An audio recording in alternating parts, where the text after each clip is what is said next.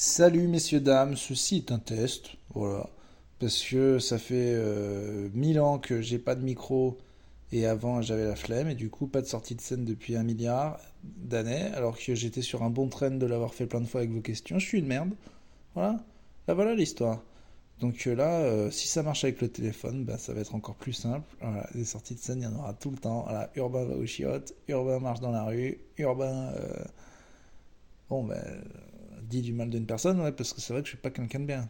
Ça, faut le, faut le savoir.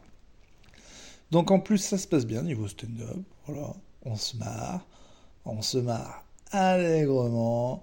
Il se passe plein de choses. Qu'est-ce que j'ai fait? Je suis allé jouer. J'ai fait mon spectacle trois fois déjà. C'est tous les jeudis au point virgule. Alors, alors on va commencer. Je suis furibard. Qu'est-ce qu'il faut que je fasse pour que vous compreniez? Compreniez que je joue tous les jeudis au point virgule. Parce qu'il y a là, il y a trois teams. Il y a la team on s'en branle, mon pote, de ce que tu fais euh, en spectacle, on n'a pas d'argent, fais tes podcasts et ta gueule. Voilà, bon, c'est une team, je sais pas laquelle c'est, d'accord? Il y a la team, mais moi je suis venu, moi, moi je suis gentil, moi je connais, arrête de m'en parler tout le temps. Et il y a la team des gens qui ne savent pas, que je croise tous les jours dans la rue, un machin, je dois préciser que je suis humoriste. Alors c'est chiant parce que dès qu'on en parle sur les réseaux, on se dit on va faire chier les gens, on leur a dit mille fois manifestement, ils ne veulent pas venir. Et non, tous les jours il y a des nouveaux. Alors qu'est-ce que je fais? Voilà, maintenant c'est moi qui vous pose une question. Vous écrivez à urbanstandup.gmail.com comment j'arrive à que tout le monde sache, dans les gens qui m'aiment bien, ce que je fais, et que vous compreniez qu'il faut vous bouger votre... Ça va pas se faire tout seul, cette carrière. C'est vous qui la faites. Ça suffit maintenant. Si tu m'aimes bien et que tu n'es pas venu me voir, tu m'aimes pas bien, tu te désabonnes du podcast, tu te casses. Il faut venir au spectacle. C'est tout. En vrai, je vais vous dire, je vais être très honnête, les spectacles en ce moment des gens qui sont pas ultra connus en chient et c'est de notre faute, c'est les comedy clubs qui sont en train de les massacrer. Parce que les gens préfèrent voir une soirée au comedy club, ce que je peux comprendre, on en voit plusieurs. Mais bon, un spectacle sur une heure, c'est bien aussi. De toute façon, c'est le même prix. En ce moment, ils sont même moins chers puisque personne remplit. Là, il y, a des, jours au point virgule, c'est pas que moi. Euh, en plus, moi, ça, va à peu près, mais c'est quand même pas foufou. Mais il y a des, gens euh, plus connus, tout aussi connus, que, qui galèrent. Et je parle à tous les théâtres, ils me disent c'est la galère. Alors qu'est-ce que vous branlez? Déjà, dans un comedy club, on est obligé de boire en plus. Dans un spectacle, c'est 10 ou 15 balles. C'est tout. Alors je sais que j'ai pas que des gens de Paris, ça aussi c'est l'autre problème. Tu communiques, mais je suis pas, mais déjà tout le monde passe à Paris au moins une fois dans l'année à peu près. À peu près quoi. Enfin non, je je, je, je, veux pas faire si vous si vous pouvez pas, que vous n'avez pas d'argent, il n'y a pas de problème. Euh, écrivez-moi Urbain donne de l'argent et puis je vous répondrai à va te faire enculer. Euh. en vrai, si vous voulez du pognon, vous me dites. Hein. Moi, si vous m'écrivez à urbainstandupgmail.com et que vous me dites dans une valeur de 0 à 100 euros, euh, j'ai besoin de cet argent pour telle raison, franchement, je le donne. J'ai aucun. Il faut juste expliquer quoi. Là, je, je, connais tiens une abonnée, elle vient de perdre sa bagnole, 2000 balles.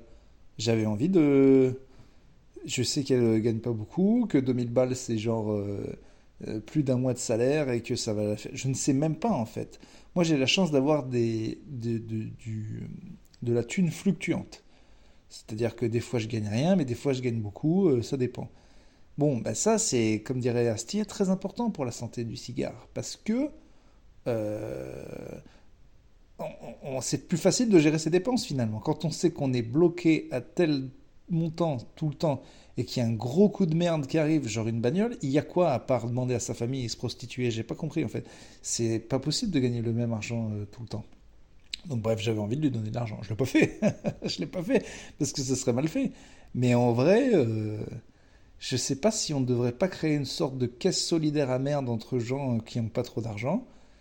Parce que si, mettons, tu as 1500 abonnés sur Instagram, et il y a plein de gens normaux qui ont, qui ont ce genre, ou même euh, moins, mais qu'on dit, les gars, euh, je suis trop dans la merde pour ma bagnole, ça vous dit pas de me filer tous deux balles? Ce qu'on ferait avec un pote, on lui filerait deux balles et, après, le mois d'après, quand toi tu vas mieux, euh, c'est toi qui donnes les deux balles. Une sorte de caisse de grève, mais qu'on appelle une caisse de merde pour euh, les gens. Euh, parce que, voilà. Enfin, en tout cas, si vous avez besoin d'argent, vous m'expliquez votre demande.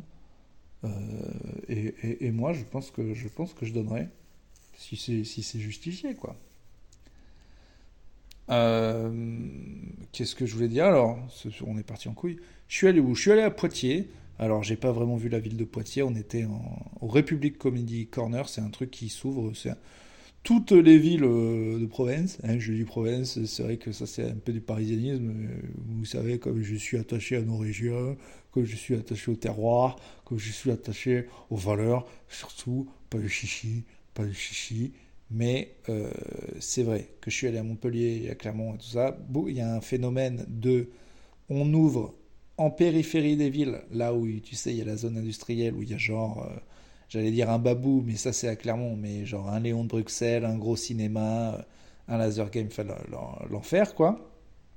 L'enfer ou le paradis finalement, c'est vrai que ça fait un peu beauf machin et en même temps c'est assez rigolo. Donc je, suis toujours un petit peu entre les deux de, sur, ces, euh, sur ces zones commerciales des villes. Est-ce que c'est déprimant? Est-ce qu'en fait c'est génial? Est-ce que c'est le capitalisme qui a gagné? Est-ce que c'est la déprime du capitalisme? Je sais pas, je suis entre les deux. Des fois, je m'amuse. De loin, je me dis c'est quand même bien beauf. Et puis de l'intérieur, c'est comme une bonne macarena. Quand on est en train de la faire, c'est quand même rigolo. Euh, je préfère la chenille à la macarena, mais enfin bon, euh, la macarena, je pense que c'est jamais rigolo. C'est une déprime totale. Mais bon, voilà. Donc il y a à Poitiers un truc comme ça, en périphérie. À la base, il y avait un foot court, comme ils disent là-bas, puisque l'anglais, bon ben, on a décidé de de, lui faire sa fête dans, pas mal de villes de France, donc au, foot court. Hein. Euh, il y avait plein de. Il y a un endroit en fait qui ressemble à un énorme hangar où les gens boivent, mangent et tout, et en plus ils ont fait une soirée de stand-up qu'on a fait avec Oldelaf, Mathieu Madénian, Ghislain Blick et une autre personne dont j'ai oublié le nom, et on espère qu'elle n'écoute pas le podcast puisque je suis en train de vraiment euh, oublier euh, carrément toute son identité, ainsi que deux autres personnes de là-bas. Voilà, petite 10 euh, secondes de silence pour ces gens que j'ai zappés. Oh, c'est long 10 secondes. Euh, T'auras même pas ça. T'auras rien du tout. Ça, c'est, elle est en train de m'écouter. Elle chiale, bah chiale, ta mère. Voilà. Si t'avais, euh, si t'avais fait un scandale, hein, si t'avais fait n'importe quoi, peut-être qu'on se souviendrait de ton prénom. C'est fini la vie de tous les jours. Là, là, je fais mes blagues. bonjour, je m'appelle Blandine. C'était pas Blandine. Blandine est celle qui devait venir. Voilà. Non, fais n'importe quoi, hurle un truc raciste, et puis on se souviendra de toi. C'est ça la vie, ma pote. Faut que tu te mettes au. Bon. 400 personnes, nouveau lieu qui ouvre, une sorte de gros hangar. Bon, c'est la preuve que l'endroit comme ça n'a pas l'air fait pour le stand-up. Et pourtant, les rires étaient énormes. Le son était un peu à chier, mais ça, c'est le début des, trucs, et puis c'est le principe du hangar. Mais c'est quand même la preuve que si on met 400 personnes, peu importe où c'est l'endroit, on va rigoler. Et ça m'a vraiment rappelé à quel point le stand-up est supérieur à toute forme d'art en fait. Parce que les gens ils sont là, c'est l'inauguration du truc, on sait pas trop, et au bout d'un moment tu regardes les gens et tout le monde rigole quoi. Enfin je veux dire c'est c'est bien la musique, c'est bien le cinéma, mais quand tu regardes 400 personnes en train de rigoler, ou la plupart, bah voilà. Donc j'ai fait ça cette semaine. J'ai repris le spectacle depuis trois semaines. La première était nulle, la deuxième était mieux, la troisième était incroyable. Comme quoi, bon, ben, ça monte. Hein. Et qu'est-ce que je voulais dire? Oui, euh, j'ai surtout fait un 30-30 avec Yacine Bellous au joke. Un 30-30, pour ceux qui ne savent pas, c'est sur une heure, quelqu'un fait 30 minutes, une autre fait 30 minutes. Enfin, un autre fait 30 minutes. Donc Yacine, qui est quand même un gars que je vénère depuis le début, euh, qui est pour moi un des meilleurs stand-uppers de France, si ce n'est le meilleur, euh, accepté de faire ce mi-spectacle avec moi. Donc j'ai joué une demi-heure, et lui aussi. C'est une demi-heure qui n'est pas dans mon spectacle, au point virgule. Je vous ai dit qu'il fallait venir le jeudi euh, au point virgule. Ce n'est pas dedans, c'est toutes les blagues que j'ai écrites un peu l'année dernière et cette année, que je compile, et qui pourraient faire soit une grosse demi-heure, soit un bout euh, du spectacle, soit plein de petites vidéos. Dans tous les cas, euh, ben, j'étais très content de la faire pour la première fois d'un coup, de voir si ça tenait. Et, ça, ça, a tenu. Et c'est sympa. Et je, suis extrêmement heureux de ce qui s'est passé. On a eu euh, salle complète, enfin 65 personnes, mais quand même, qui ont payé 15 balles, ce n'est pas rien. Euh, et, c'était génial à refaire très vite. On a aussi tourné des épisodes de notre podcast qui arrive avec Franjo et Pierre. Je sais que je vous en parle, mais cette fois, on a quand même tourné 5 épisodes, donc il va falloir qu'on les sorte. Euh, ça, c'est trop bien. Voilà. le stand-up, je retourne au Sarfati, Madame Sarfati régulièrement. J'ai dit d'aller voir les spectacles, mais il faut aussi aller voir des plates. Il faut aller voir des trucs tout En fait, arrêtez. De toute façon, qu'est-ce que vous faites avec vos potes Vous allez boire des bières. Le stand-up, c'est le même prix. C'est le même prix, c'est 10 balles de plus. Donc une tournée de moins, quoi. Ok? Où tu n'auras pas besoin parce que tu vas moins parler, les gens vont faire les blagues à ta place. Donc c'est 10 balles et il y a quand même des bières. Et au lieu d'écouter tes potes chiants, écoutes des professionnels qui, eux, leurs histoires, ils les ont travaillées pendant des années pour qu'elles soient bien. Et après, tu débriefes avec tes potes. Mais vraiment, tu dis je vais boire des coups avec mes potes, euh, faites-le directement dans un comédie club. Et puis comme ça, c'est réglé. On a fait un nouveau plutôt caustique. Et puis après, la vie d'urbain, on commence à s'en battre les couilles. À un moment, il y a l'actu. Qu'est-ce qui se passe dans l'actu? Alors, j'ai écrit un sketch là-dessus. Bernadette Chirac joue Catherine Deneuve. Enfin, le contraire. ça, ça serait marrant. Que Bernadette Chirac. Ça, ça serait cocasse. Là, là. Catherine Deneuve joue Bernadette Chirac on va arrêter de mettre des gens superbes à la place euh, des moches. Je sais que Catherine Deneuve, du coup, elle a 80 000 ans, mais elle est quand même. Euh, c'est la plus bonne des vieilles, quoi. À Miss Vieille, elle gagne euh, tout le temps, quoi. Donc, à un moment, c'est n'importe quoi. Il faut. On parle de whitewashing, de mettre des gens à la place de certaines personnes. Est-ce qu'ils sont de la bonne couleur à la base? Est-ce qu'on met Est-ce qu'il faut être handicapé pour jouer un handicapé? En tout cas, euh, pour jouer un moche, euh, faut clairement être beau, quoi. C'est dingue à quel point aucun acteur d'Hollywood n'a jamais mis. C'est dingue. À part Charlie Theron, là, qui avait fait, je crois, la, tueur en, tueuse en série, mais on la connaissait pas à la base. Et euh, voilà. Mais même, mais même, comment c'est abusé de. Regardez, il fallait jouer une moche pour la tueur en série. Et au lieu de prendre une moche, ils ont pris un beau qu'on a rendu moche. Ce qui est quand même scandale. Quand on dit oh là là, pour faire dans les années 80 on le faisait, pour jouer un Indien on prenait un blanc, on le peignait en marron, c'était scandaleux. C'était, fallait pas faire ça. Ben Kingsley, fallait pas qu'il fasse Gandhi. Mais bon, à la rigueur, c'est aussi ça être un acteur. Mais je peux comprendre que ça choque les gens. Mais ça choque personne. Il n'y a pas l'association des moches qui veut gueuler sur le fait que, euh, genre, soit déjà on prend des gens magnifiques pour jouer des moches, soit quand vraiment on a décidé, ok, lui il est moche. Ce qui veut souvent dire quand il est moche, c'est que quand on accepte qu'un personnage soit moche, ça aussi vous verrez, c'est qu'il a des, c'est que c'est une merde en fait. C'est que c'est une merde donc tout le monde se fout de sa gueule. S'il y a un intérêt euh, euh, scénaristique au fait que la personne soit moche, Georges c'est une tueuse en série, et si elle est trop jolie, on va trop euh, comprendre pourquoi elle tue des gens. et où l'accepter. C'est le cas dans la vraie vie. Hein. Je vous rappelle qu'il y a eu, euh, je ne sais plus quel mec meurtrier. Il se trouvait qu'il était hyper mignon.